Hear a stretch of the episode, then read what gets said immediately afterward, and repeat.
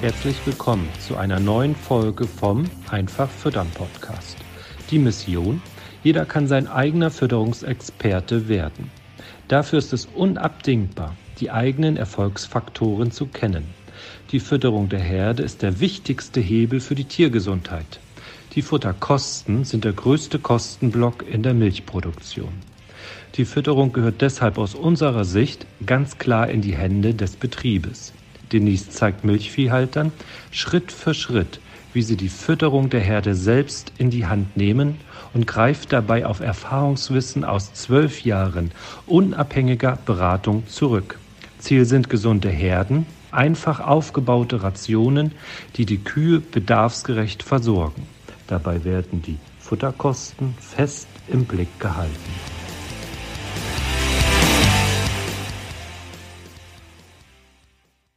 Moin Denise. Hallo Astrid.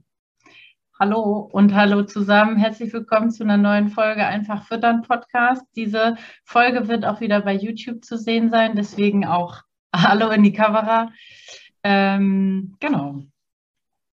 Denise, wir haben uns in der Vergangenheit ja schon sehr häufig über Futterkosten unterhalten. Ähm, du hast ja auch ja, zum IOFC ziemlich viel schon geschrieben, veröffentlicht und Heute wollen wir aber ähm, über die aktuell hohen Kraftfutterpreise sprechen. Ähm, was denkst du darüber? Ja, tatsächlich sind ja die aktuellen Preise sehr herausfordernd für die Milchviehbetriebe in der gesamten Dachregion ja letztendlich auch. Es gibt ja auch immer neue Gründe, weshalb das Kraftfutter so teuer ist. Also gerade in den letzten beiden Jahren waren die ja sehr vielseitig und ja, das führt natürlich zu sehr viel Unsicherheit auf Seiten der Land, äh, auf Seiten der Landwirte, weil die einfach gar nicht wissen, wie sie die Situation jeweils einzuschätzen haben.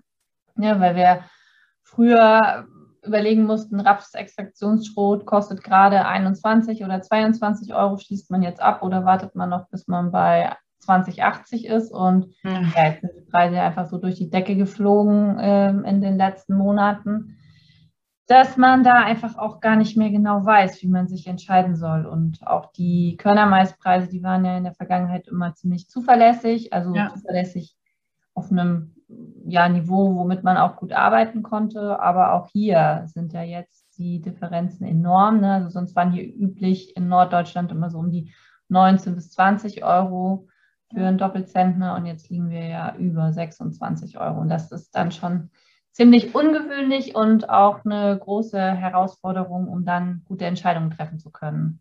Ja. Hast du noch Beispiele, was sich noch verändert hat oder warum das jetzt so schwierig ist für die Planung der Landwirte?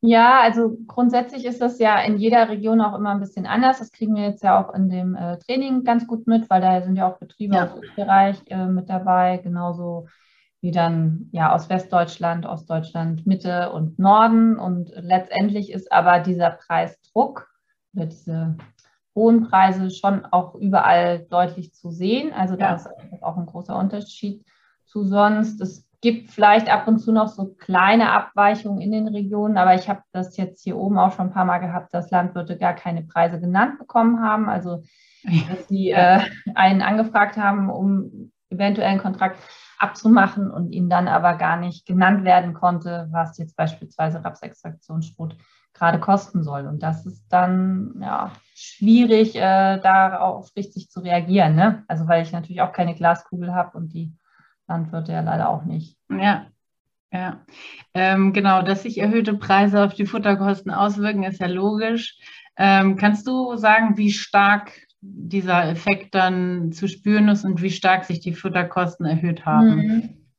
Ja, tatsächlich sind die Futterkosten, also bei den Berechnungen, die wir dann immer ja, so, sozusagen tagesaktuell gemeinsam im Training mit den Landwirten erarbeiten, in den letzten zehn Monaten im Schnitt so um drei bis vier Cent pro Milchkilogramm angestiegen. Also das ist ja, ja sehr viel.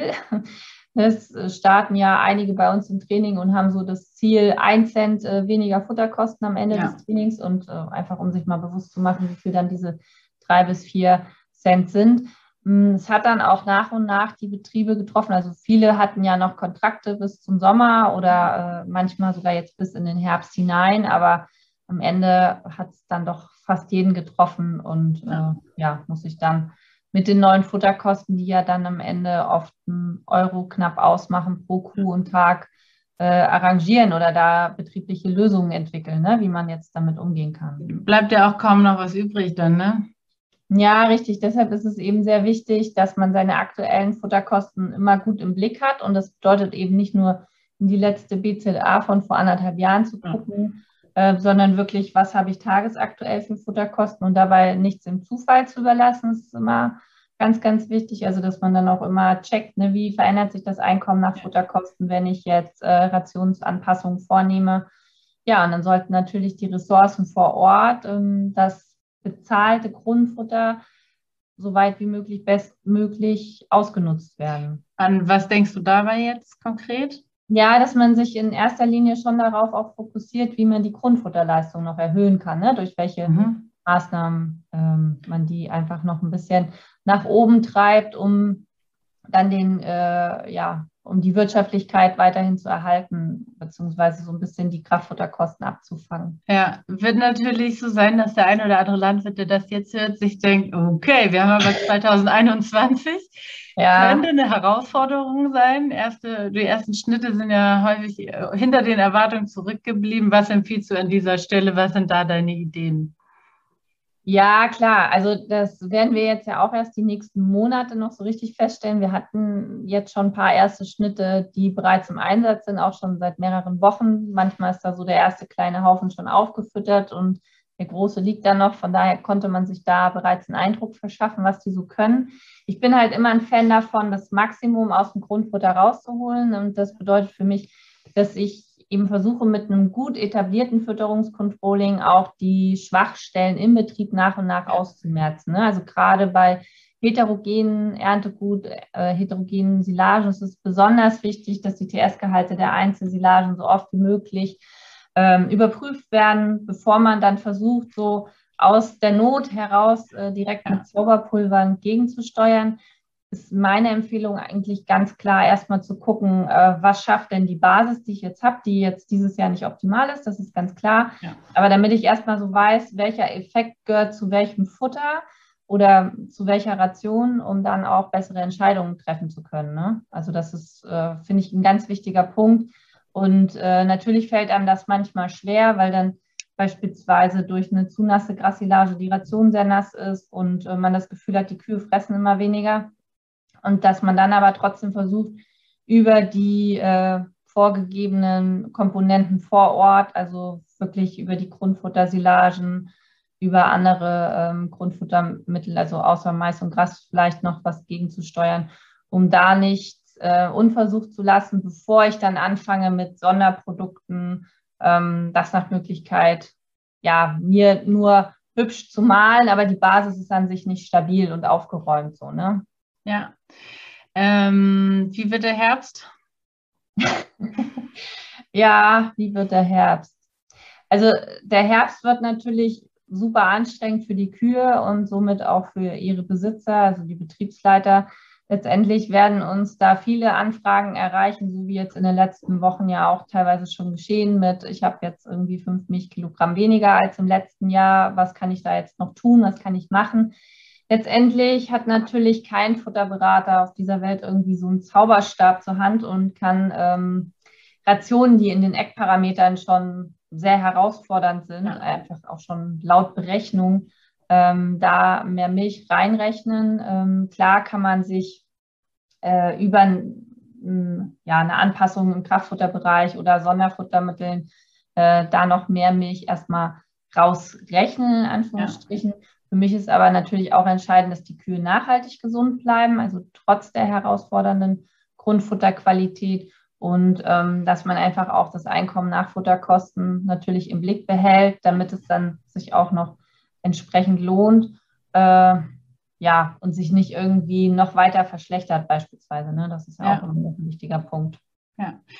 Äh, nun wurde ja im Zusammenhang mit niedrigen Milchpreisen auch häufig diskutiert, die Leistung bewusst niedriger zu halten, um Futterkosten zu sparen. Also quasi ein bisschen Leistungsniveau ähm, zu senken. Warum ist das keine gute Lösung? Ich meine, ich kenne deine Meinung, aber teile die doch nochmal. Ja, also grundsätzlich ist das ja auf dem Papier erstmal leicht hingerechnet. Ich habe normalerweise eine Herde, die gibt irgendwie 34 bis 36 Milchkilogramm. Jetzt habe ich aber nur einen ersten Schnitt und habe dann einen riesigen Berg von liegen äh, mit nur 5,8 Megajoule, weil ich einfach vorher nicht losfahren konnte, ne, weil das irgendwie die Befahrbarkeit der Flächen nicht hergegeben hat. Das Wetter war eine Katastrophe dieses Jahr im Mai. Ähm, letztendlich ist es natürlich so, dass man dann Kompromisse eingehen muss und da sicherlich auch Abstriche bei der Milchmenge gegebenenfalls machen muss. Also wie gesagt, Priorität eins ist immer, dass die Tiere gesund bleiben.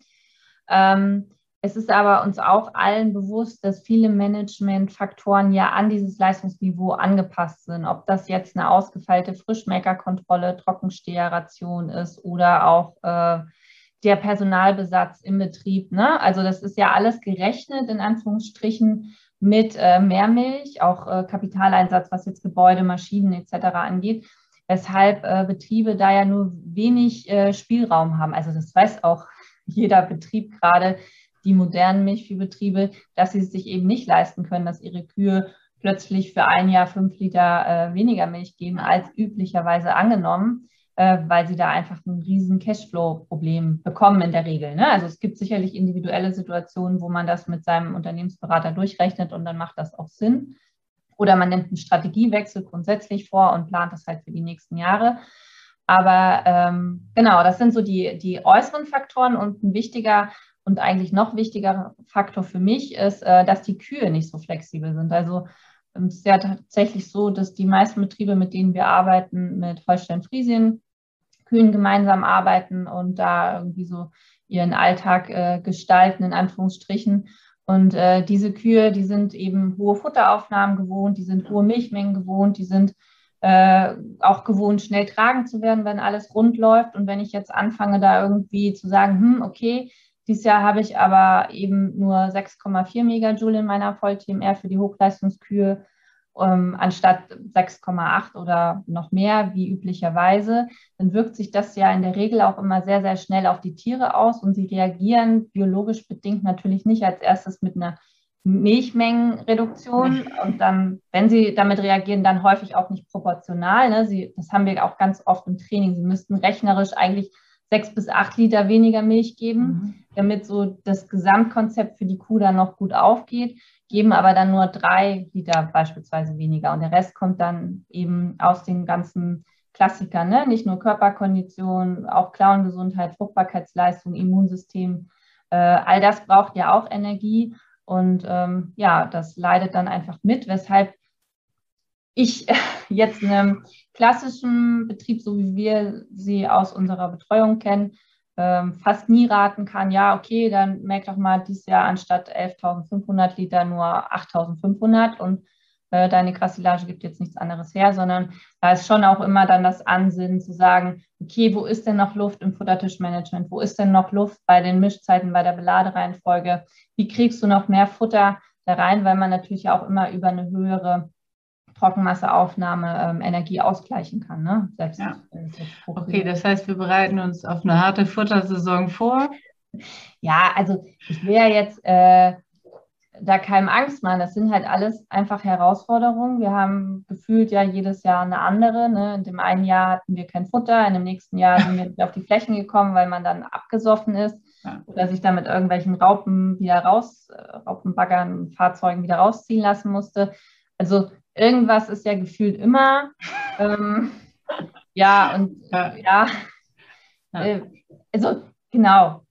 Es ist halt nur so, ich finde, man muss dann so dieses Gesamtkonzept auch einmal durchdenken und da nicht einfach nur, ach so, ja gut, äh, Schulterzucken, dann ist das jetzt so, dann geben sie halt weniger Milch, weil das in der ja. Regel oft nicht aufgeht.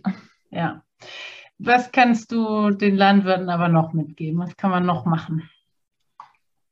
Ja, also das Wichtigste, das klang ja schon an, ist, dass man eine klare Liquiditätsplanung macht. Also gehört für mich sowieso mit dazu, wenn ich einen Betrieb führe, wenn ich ein Unternehmen führe. Ich habe Verantwortung für die Tiere, ich habe Verantwortung für die Mitarbeiter.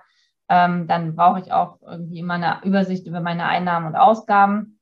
Und äh, dass da dann einfach auch abgebildet ist, äh, die zeitnahen Futterkosten. Ne? Also ja. das, was wir ja sonst auch immer sagen, weil uns das einfach super wichtig ist. Und Grundsätzlich ist es eben aber auch wichtig, jetzt vor allen Dingen das Fütterungscontrolling noch engmaschiger zu machen, um da wirklich nichts an Potenzial zu verschenken.